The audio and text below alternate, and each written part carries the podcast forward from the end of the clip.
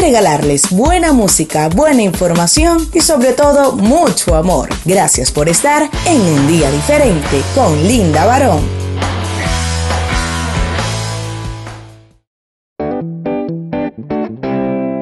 Estás en un nuevo episodio de Un Día Diferente 2.0. Este espacio es para reflexionar acerca de un ser querido que ha fallecido. Cuando hablamos de ser querido, puede ser madre, padre, tío, hermano, mascota o amigo. Y es que no nos damos cuenta que la vida en un segundo se acaba. Y es que nunca estamos preparados para un evento inesperado. La vida pasa y pasa y no nos damos cuenta que a un ser querido, un ser amado, la muerte nos separa.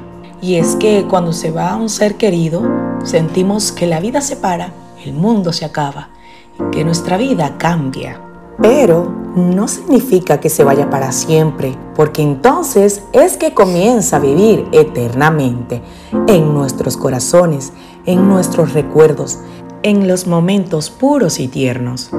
Su mejor recuerdo es su sonrisa y los ratos que pasamos con tanta alegría. Y cómo olvidar los que nos enseñaron verdaderamente a amar, quienes viven eternamente y para siempre.